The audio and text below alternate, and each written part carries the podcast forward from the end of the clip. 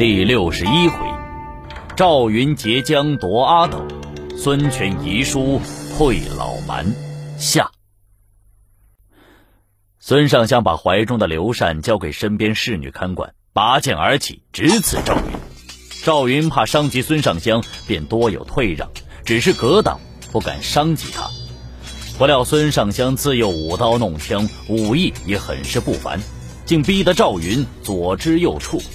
赵云心知这样下去恐难救出刘禅，分神之间，孙尚香一剑刺向门面，赵云后仰头颅避开这一剑，然后用青钢剑荡开孙尚香之剑，再反手用剑戟拍向孙尚香手背，只听见孙尚香一声痛呼，佩剑撒手掉落在船上。夫人，得罪了。说罢便跳入船舱中，从侍女手上夺过刘禅。